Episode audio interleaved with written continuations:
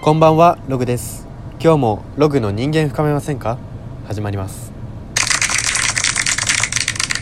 はいということで今日なんですけれども今日はポケモン GO がおじさまおばさまに受けるのはなぜかということについてお話ししていこうと思います。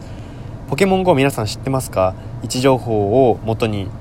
バーチャルと現実の間2.5次元をフィールドにしたのアプリなんですけれども一時期流行りましたよね。これ若者から流行りだしたんですけれども今現在おじさまおばさまの需要が大きいんですね。それがなぜかということについてお話ししていきます。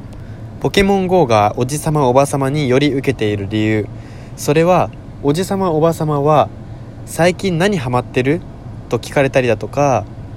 これいいからやりなよ。とおすすめされたりだとかというようにエンタメ自分がやっているエンタメを見直す機会がないからなんです。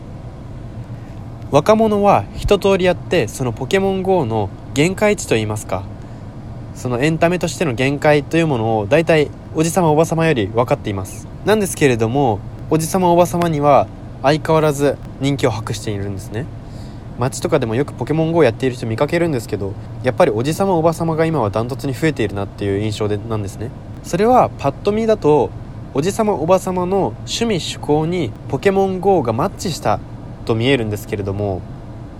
まあきっとそのそのパターンの方も一定数はいると思うんですけれども本筋はそこではなくて本筋はエンタメを見直さないことなんですね。まずおじさまおばさまと若者の圧倒的な違いそれは時間です。自由な時間が少ないんです。自分の好きなエンタメに避ける時間が少ないんです。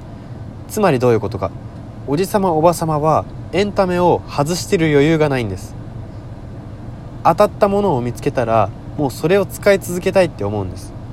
なぜなら新しいことをして外している時間がないからです。若者でいうエンタメのアップデート1年間分というのはおじさまおばさまからすれば5年分下手したら10年分の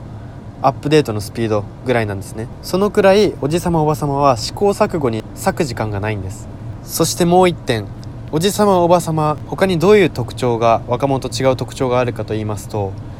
時間の合う友達年齢の合う友達趣味思考の合う友達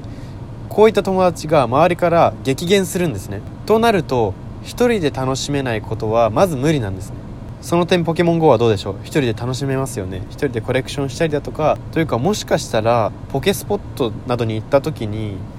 見知らぬ人と仲良くなったりすればもはや自分が普通に生きてて付き合える交友量の限界値をそこで超えることができると思うんですね。つまりポケスポットを待ち合わせ場所に新しい交友関係も作れるんじゃないかということなんです。やはりポケモン GO はなかなかそういう意味では本当の狙いだったのかはわからないんですけれども素晴らしい戦略といいますか